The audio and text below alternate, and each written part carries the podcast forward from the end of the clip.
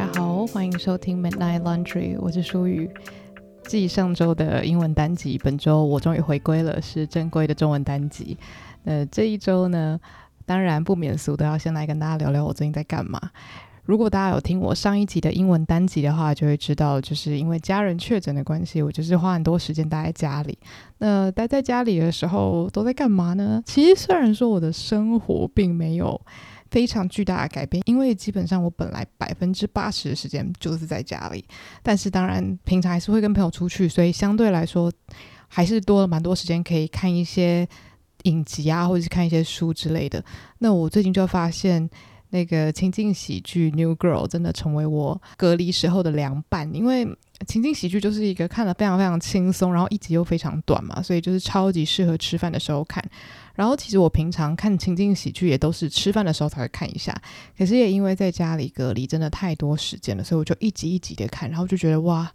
，New Girl 看多了，真的会让我整个人就是陷入一种欢乐乐观泡泡里面，就是。虽然你身处在一个被隔离的状态，可是你还是会觉得人生非常美好。我不知道有点难形容那种感觉，但是我觉得 New Girl 的整个世界观还有角色的人设，就是有这么神奇的魅力。所以就是有看过的人，我相信重看还是会就是得到很多欢乐。然后如果你自己没有看过 New Girl 的话，我是蛮推荐的。就是如果你是喜欢那种有一点点锵锵的情境喜剧的话，这一部真的很棒。而且就是它有爱情有友情，然后常常不按牌理出牌，你永远无法预预测就是剧情会怎么样发展，真的最近就是带给我很多的快乐，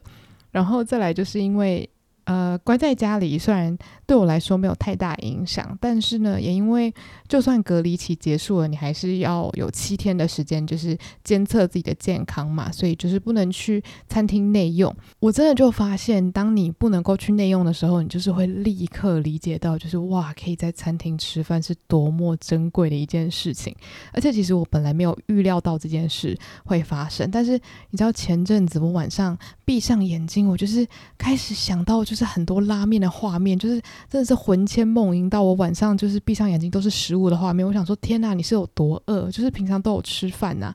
我就想说，天哪，我好可怕哦！而且像这个是一个 TMI，就是因为我住在淡水，然后呢，淡水最近就开了一间叫做鸡道乐的拉面店，然后那间拉面店我已经就是跟我的好朋友，然后跟我的家人去吃过了。我觉得它跟剑潭那家店比起来的话，它的鸡汤就是非常非常的浓郁，就是其实两种我都蛮喜欢的。但是我不知道为什么我在淡水吃的时候，我就很深刻的体悟到一件事情，就是他每次都说他可以加面，然后我就觉得哇，真的太大方了，真的太好了。可是事实上是。我一整碗全部吃光，就是把那个鸡汤全部喝光，真的是刚好吃饱的状态。可是我每次去都很想点叉烧饭。像我第一次跟我两个朋友去的时候，超好笑，就我们三个都算是蛮爱吃的吃货。然后我的食量相较来说比较大一点点，然后最后我两个朋友都已经吃到就是没有办法再进食了，然后就剩下我一个人在吃我的面。然后呢，还有我们点的那些小菜，就事实上是。我们点那些小菜，真的我们很难完食，因为它面本身真的太多了。所以我是真的很希望以后它有可以那种就是面少一点的选项，这样子的话我才有胃可以去吃其他的配料。然后反正就是我最近就是一直想到这间拉面店，我就觉得哇，好久没有吃到就是浓到不行的鸡白汤拉面了，我真的好想念它。就明明我可能去工作的时候，我就是会经过，可是因为我不能内用嘛，所以我就是没有办法进去吃。我就觉得好，等到我整个完整隔离期结束之后，我就一定要赶快自己一个人去吃一下鸡到乐的拉面。如果你是喜欢鸡白汤拉面的人的话，我是觉得可以去试试看，对，嗯，因为像我爸妈是不太可以接受，他们觉得有点太浓，就是浓到有点就是负担太重。可是对我来说，真的蛮赞的，就是我会把汤全部喝光的那一种。但当然就是不能常常这样子啊，就 可能会有点。负担过重，但就是在那种天气有点凉凉的日子里啊，哇，这样吃上一碗真的是很爽快。所以就是大家有机会来淡水玩的时候，是可以去吃吃看的。但是它刚开幕的时候，真的超多人排队，所以有想要来的话，我觉得最好还是抓紧，就是它刚开的那个时间。像我记得我第一次去的时候，那个店员就超级不好意思，就说：“哦，你们你们可以下次再来吗？就是因为我们已经全部卖光了，就是在它快要。”关的可能前半个小时，他所有的面就已经卖光了。然后那时候就是觉得格外不好意思，可能是因为我跟我朋友穿的很像观光客，然后我就想说不用不好意思啊，因为我们就住在大概二十分钟远的地方，其实很近很近这样。但是也代表他们的生意就是真的很好。那以上就是一个超级大的 TMI，跟大家分享我最近一直在魂牵梦萦想念着的拉面。然后其实还有很多其他就是好吃的东西啊，不过主要就是拉面让我最放不下心。那今天要跟大家讨论的主题呢，其实也就是在我自己的同温层最夯的一部电影，就是《妈的多重宇宙》。这个名字我真的越听越觉得取得蛮好的，就是算是简单易懂。然后又可以引起想要观影的欲望，就是对于行销来说，我觉得是一个蛮不错的选择。那也因为最近他的翻译争议是蛮多的嘛，所以在去看之前，我也算是因为这个争议做好了心理准备。我就是想说，不管怎么样，我就是尽量的看电影，然后用听的就好，然后尽量不要专心看字幕。但是。我相信在台湾长大的小朋友一定都知道这个困扰，就是因为你从小看电视或者是看电影，不管是什么剧，它讲中文、英文、韩文、日文啊，全部都有字幕。所以其实就算你在看中文的综艺节目或者是电视剧，其实你就是已经预设会有字幕在那里。我觉得它其实长期下来就让我们有点失去。没有字幕的观影能力嘛，就是没有那么严重啦。就是例如说，在国外看电影的时候，没有字幕，我也是看得好好的。可是，就其实我觉得字幕的这个训练真的有差。就是说，当你的眼睛已经很习惯依赖字幕的时候，你真的要专心只看电影本身是有一定的难度的。至少对我这种长期住在台湾的人来说，然后像有时候我甚至就发现我自己在看那种台湾或者是中文的节目啊。我明明就听得懂他们在讲什么，可是我的眼睛就是一直会死命的盯着那个字幕，就是我真的没有办法不这么做。然后我就想说，哇，人的惯性真的是很可怕的一件事情。但总之也因为就是这次的事件，我算是。蛮强制我自己不要花时间去看中文字幕跟英文字幕差在哪里，或是怎么样子。那我觉得对于我的观影心得是有蛮大的帮助。就是我算是没有被太多的中文影响啦，但是其实我觉得他有好几句也是翻得蛮用心的。不过有一些是真的会蛮让人就是真的是困惑，诶，原文是什么意思？为什么中文会翻成这样？而且有些是真的很像抢救国文大作战。我想说，哇！真的是在考学测国文的感觉，有点难，有点难这样。那在看这部片的当下呢，其实我就是有一个很深的感触，因为我算是在一片空白的状态下进戏院的嘛，我算是刻意就是没有吸收各种的资讯，因为我就想说，很想要用一个全新的眼光接收这个故事。那当然，接下来我一定会某种程度上算是爆雷，虽然我觉得这部片事实上也没有太大的雷啦，但是如果呃，有很介意的朋友的话，建议可以看完电影再收听这一集哦。那在看到多重宇宙这个主题出现在电影里面的时候，我一瞬间就觉得哇，他的叙事方式，或者是说他把这个世界观创造出来的方式，很灵性诶。就是虽然多重宇宙本来就是一个大家会去讲的一个主题，或者在科幻电影里面有出现过，我相信应该是有啦，因为我不算是科幻迷，不过我相信这个一定不是什么就是。创世纪非常全新的一个电影创作主题，但就是在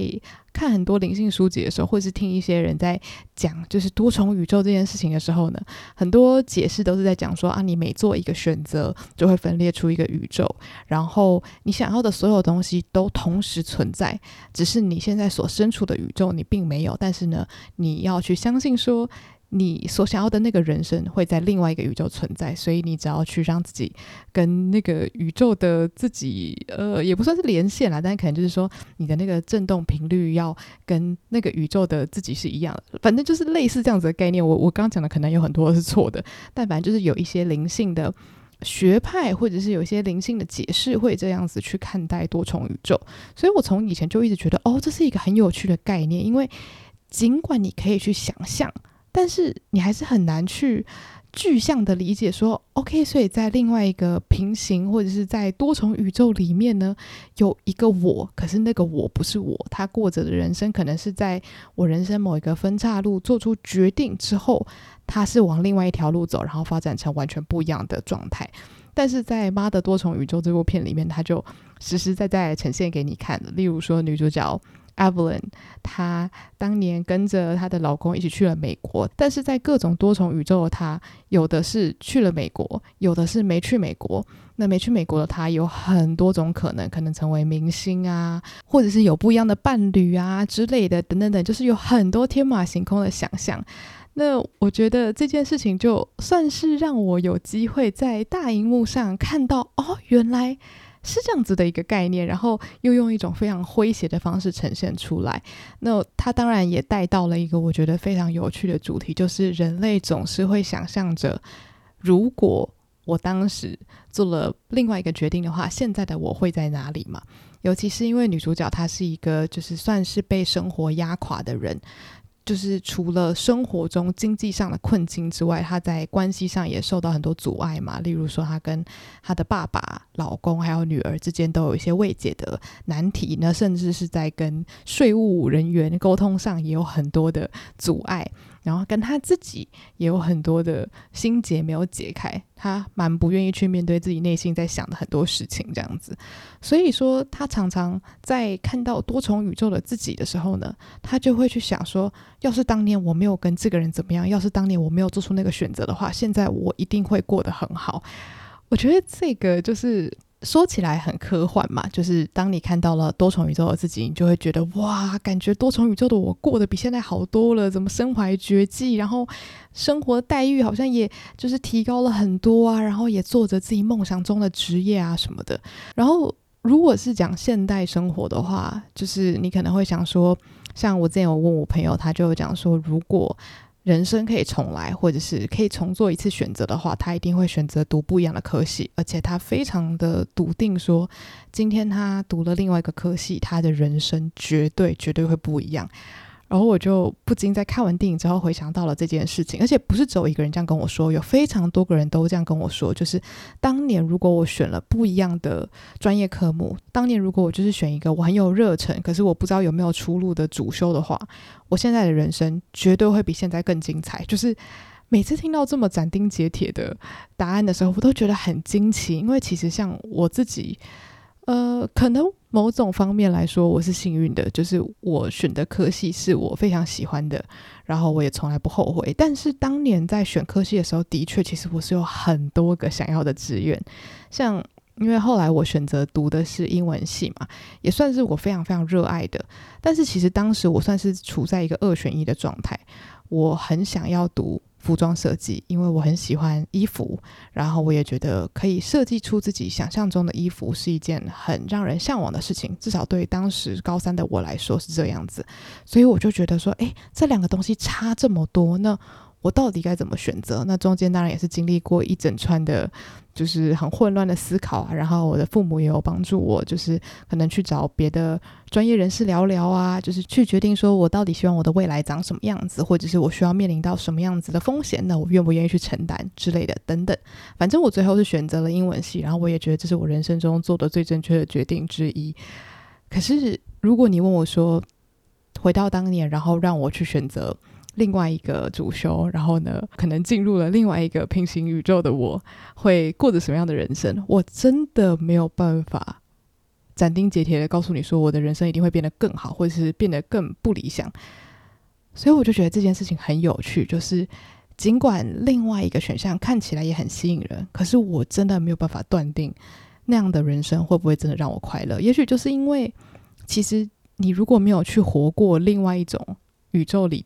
你所经历过的事情的话，那种酸甜苦辣对我来说，我好像没有办法用想象的。所以其实讲到这里，我也蛮想要，就是再去跟我的朋友们深聊，说他们所认为的另外一个宇宙的他们，或者说做了另外一个决定的他们，为什么会活得比较好？因为在我的眼里，我的朋友们现在都还是过着闪闪发亮的人生。我觉得现在的他们就已经够棒了。对，所以这也是未来很想要跟朋友好好去探讨的一件事情。但这个还是要继续绕回《妈的多重宇宙》的女主角嘛，就是说她其实中间有一段，她是非常算是笃定的说：“哦，要是当年我没有跟你走，要是当年我没有怎么样的话，我现在呢就不会就是这么落魄，我现在也不会在这里处理这些烂事。”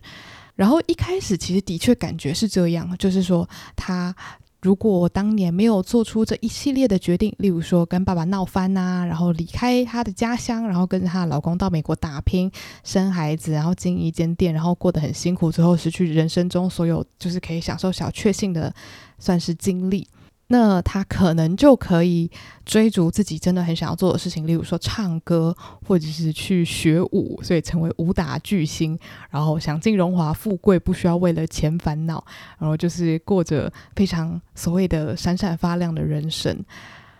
然后当下他说出那些话的时候，我我觉得我有两个算是很分裂的心情，一方面就是我算是可以理解，就是你知道人对于自己没有经历过的事情，我觉得总是会用一个比较美好的滤镜去看待，因为这这就是国外的月亮比较圆的原理吧，就是说当你在隔着一个距离看某件事情的时候，好像那些东西的美好会比较强烈，因为你会觉得你自己经历过的不不愉快跟痛苦，一定都是最强烈的。我觉得这可能就是人性吧。然后一方面，我也觉得说，哇，你身边的人如果听到这句话，该有多伤心。虽然说，我觉得那些角色们他们的感受都是非常非常正当的，就是你有什么样的感觉，这件事情是别人没办法拿走的，别人没办法去否定的。不过，我也必须要说，就是以一个旁观者的角度，我会觉得，哇，你的老公或是你的女儿，甚至是你的爸爸。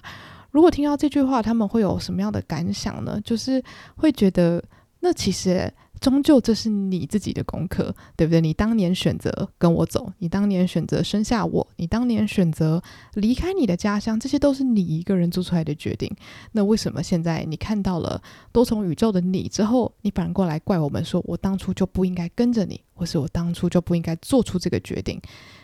所以就是算是蛮两极的想法，就同时出现在我的脑袋。然后接下来的剧情就发展到说，哦，每一个宇宙呢都开始出现了状况嘛，就是说其实整部电影它要处理的就是有一位算是大魔王，就是在不同的宇宙窜来窜去，也就造成了这个。宇宙界的不和平嘛，因为他就是不会只待在一个宇宙，所以他就是在各个宇宙要去，算是好像要杀掉女主角，一直在寻找那个终极的女主角，然后要跟她算是对抗，就是表面上看起来是这样子嘛。然后我就开始联想到一件事情，就是很多人不是都在讲说，你人生中没有处理完的课题啊，可能会在你谈恋爱，或者是在你有一个合作伙伴。或者是在你生小孩，或者是在你结婚的时候呢，浮出来。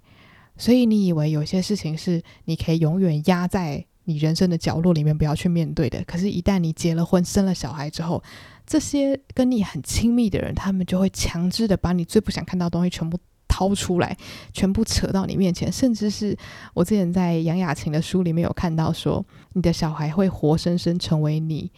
的翻版，然后把你最害怕那一面全部活给你看，告诉你说，这就是你的课题，你要学着去跟这个东西和解，或是学着去面对你人生可能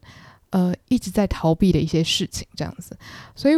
我当下就突然想到这件事情，就是说。女主角 Evelyn，她尽管觉得说她在她自己的宇宙过得很不快乐，然后其他宇宙都有一些她很向往或是她很需要的能力，甚至她的生活环境是就是好一百倍的。但是因为这个大魔王可以在不同的宇宙窜来窜去，所以终究该找上你的还是会找上你，就是该还的债还是要还。不管你身处在哪一个宇宙，这些所谓的业力或者是这些所谓的课题，它就是追着你跑。他杀了这个宇宙的你，他就会去找下一个宇宙的你。所以不管你身处在哪一个宇宙，你都逃不了这个课题。然后后来也揭晓说，这个大魔王就是他女儿嘛，就是有点像是他在某一个宇宙把他的女儿嗯逼成魔了。那这个魔就开始变成了有点像是百变大魔王的形象，到处的去寻找这个女主角。然后其实是想要跟他一起能够共感他心中所有的感受，算是一个分享的概念。只是一开始他看起来有点像是一个杀人魔的角色。那这个就套回我刚刚说的，他其实终究要讲的是关系。那主要其实是母女关系嘛。那小孩常常会把父母最不想要看到的那一面，或是最需要去修炼的课题带到你面前。虽然我自己是没有小孩，可是我我有爸妈嘛。那我在看作家杨雅晴《亲爱的女生》那本书里面讲到育儿那一章的时候，我有好几度就是非常想哭。我也不知道为什么，我想说我又不是妈妈，我怎么会这么有感觉？可是因为他就是有讲到说他在育儿的时候，或是他在婚姻生活里面，就发现以前你以为可以就是好像。让那些课题就这样飘过去，穿过水无痕的那些事情呢，就是会浮出水面，然后让你一定要去好好的面对它，好好的去做功课。我就觉得这部片也是在讲一模一样的事情，在《妈的多重宇宙》里面了，Evelyn 她最后是。主动的去化解他跟他女儿之间最大的心结，而且他也主动的把他心中想说的话告诉他的爸爸。他告诉他在另外一个宇宙的爸爸说：“我的女儿就是你所有恐惧的综合体，但是我要终结这个循环。”我就觉得哇，这个真的很感人，因为他不只是父母对子女，他甚至带到了整个三代的循环。为什么 Evelyn 是一个这么压抑的人？就是因为他。离开他爸爸的时候，是以一个非常悲伤，然后被拒绝的方式离开的嘛。所以不管他做什么，他都觉得他是在证明自己，他需要证明自己来告诉他爸爸，他做的决定是对的。所以他很多行为都是出于恐惧才做的，或者是他。担心自己让爸爸失望，所以一切都是恐惧、担心，然后忧虑着明天，所以她也没有办法去享受她跟她老公任何的一些小小快乐的时光，或者是一些值得珍惜的生活小碎片。那连带的，她的女儿也被影响了嘛，所以她今天不只决定跟女儿和解，她也决定告诉她的爸爸说：“我想要被爱，可是如果……”你决定你不要给予我支持或爱的话，那没有关系。至少我跟我女儿之间，我不要再让这个恶性循环继续下去。我要主动终结这整件事情。然后我讲到现在，其实我可以理解为什么很多人真的看完就是哭到不行，因为就像是呃之前前几集我聊过皮克斯的动画片《青春养成记》一样，我有听我朋友说他在网络上看到评论讲说。这部片非常的写实，唯一不写实的地方就是妈妈说了对不起。我觉得这其实有一点点像，就是说，尽管这些电影或者是这些作品，它阐述了一些我们经常经历到的可能家长跟子女之间的沟通课题，或者是恶性循环一直传下去的这种彼此不理解，然后在彼此身上看到恐惧，可是不去面对这些事情。但是这些作品终究有让父母跟子女有机会好好和解，或是父母愿意把自己当做一个小孩重新学习，所以他也去面对自己的内在小孩，跟自己的爸妈先有一个算是对峙，然后接受说哦，我们之间有这个矛盾，但是我跟我小孩之间的矛盾，我不要再继续下去，所以他可能会道歉，或是做出改变，或是说出真心话，就是不要再这么的自我封闭。但是对于很多人的家庭来说，这件事情可能是需要非常非常长的时间才有可能发生，那甚至不知道能不能发生。就是大家应该也知道，有些事情就是你可能可以跟朋友很轻松的聊起，可是可能不一定是跟你爸妈，可能跟某些长辈，你很想跟他们说某些话，或是你很想要跟他对峙，就是觉得说你怎么可以做这种事情？你真的你真的很不 OK，可是你没有办法说出来，因为。这件事情就是会彻底破坏你们之间的平衡。那当然，对我来说，如果是讲到一些跟我没有这么亲近的长辈，我觉得就算了。就像是大家说过年的时候会遇到一些长辈啊，那你就是让他过去就好了。但是爸妈的话，我觉得对于很多人来说，当你看到一个美好的和解在你眼前，可是这件事情没办法立即在你的人生中发生的时候，应该是又感动，然后可能也会失落吧。我在想，那我自己在看《妈的多重宇宙》的时候，我是没有大哭，可是。在真的蛮后面，就是母女之间有一些互动的时候，我也是眼睛就是很酸很酸，就是一直哽咽，一直哽咽，一直哽咽这样。我觉得也就是我现在变得比较感性，然后基本上只要有一些就是家庭戏啊，或者是那种家人之间的相处，我就会变得蛮感性的。然后也因为我觉得杨紫琼真的演得很好，就是她把那个娱乐性，然后跟戏剧效果，还有一个妈妈她的疲累，然后还有她最后终于。可以好好面对他女儿的喜怒哀乐，然后还有女儿的性取向这件事情，我觉得他都把情绪做得很自然，可是又很到位。然后真的看到最后会打从心底为他以及他整个家庭感到开心。就虽然这是一部戏剧，可是你就会真的觉得，要是每一个人的家庭都有这样子的机会，那该有多好！要是这些觉得自己被困在黑洞里的父母，或是阿公阿妈，有机会可以经历这样子的一个多重宇宙的冒险，然后发现原来不管我到哪里。课题就在我眼前，可是我最珍惜的东西也在我眼前，所以无论如何，我都想要待在这里，跟着我最爱的家人，或者跟着我最爱的朋友一起修炼我的课题之类的。那当然，对于我自己来说，我也会觉得，哦，对啊，就是当然，我还是会想着说，哎，不知道。做了另外一个选择的我，或者是在多重宇宙的另外一个我，会不会过着所谓的非常让我自己羡慕到不行的人生呢？会不会其实我做了另外一个决定，就可以大大来改变我现在的情况呢？但终究人生中需要面对到的课题，不管怎么样，应该都还是要面对的。所以，与其去想象另外一个世界的我是无所不能、没有任何课题，然后完美无缺。不如我现在就开始选择去面对，可能我人生中还有的一些限制型的信念啊，或者是，嗯，啊，其实我人生中我觉得我自己最常面对到课题就是受害者情节吧。我觉得，而且都是那种很小很小的受害者情节。我觉得为什么要强调很小很小，就是因为正因为它小，所以你不容易发现它。因为我觉得我自己在生活中百分之八十的时间都是很愉快的。剩下百分之二十，有的时候可能是疲累啊、不耐烦啊、生气啊，那这些我觉得都是人生中很常出现的正常情绪。我觉得就是去面对它，也不用是说哇，我一定要改变，我一定要天天都很快乐之类的。我觉得这样也很怪。但我觉得我自己目前真的很刻意的在练习，就是一定要去发现自己。把自己当成受害者的时候，那之前在我的主 podcast 午后女子会，我跟我的伙伴雨洁一起聊了一下，就是说，在当烂好人的时候，你同时会享受付出的快乐，但是你也会把自己归纳成是某一种算是受害者，然后沉浸在这个我好可怜的情绪里面，然后继续的付出，继续的以这种方式来确保自己真的是一个好的人，我在做对的事情，可是同时我又不快乐，因为我很生气，我觉得别人在利用我，我觉得别人。很偷懒，都想要用我的好意来过得更平顺，或者是过得更舒适一些些。但其实我明明也有权利可以决定，我不要帮忙，或者是我只帮我能力范围的忙。我明明有这样子的主权，可是我却不去实行。呃，我不就是那个最可悲、最可笑的人吗？对吧？那我自己在克服了算是这一关之后，我还是会发现哦，在日常生活中，当我发现别人做的事情不符合我预期的时候，我还是会很容易就是跳到那个受害者情节，觉得说这段感情只有我在付出。就是我现在讲的不是爱情，就是它可以套用到各种生活大小事，纯粹就是你觉得你是给予比较多那一个。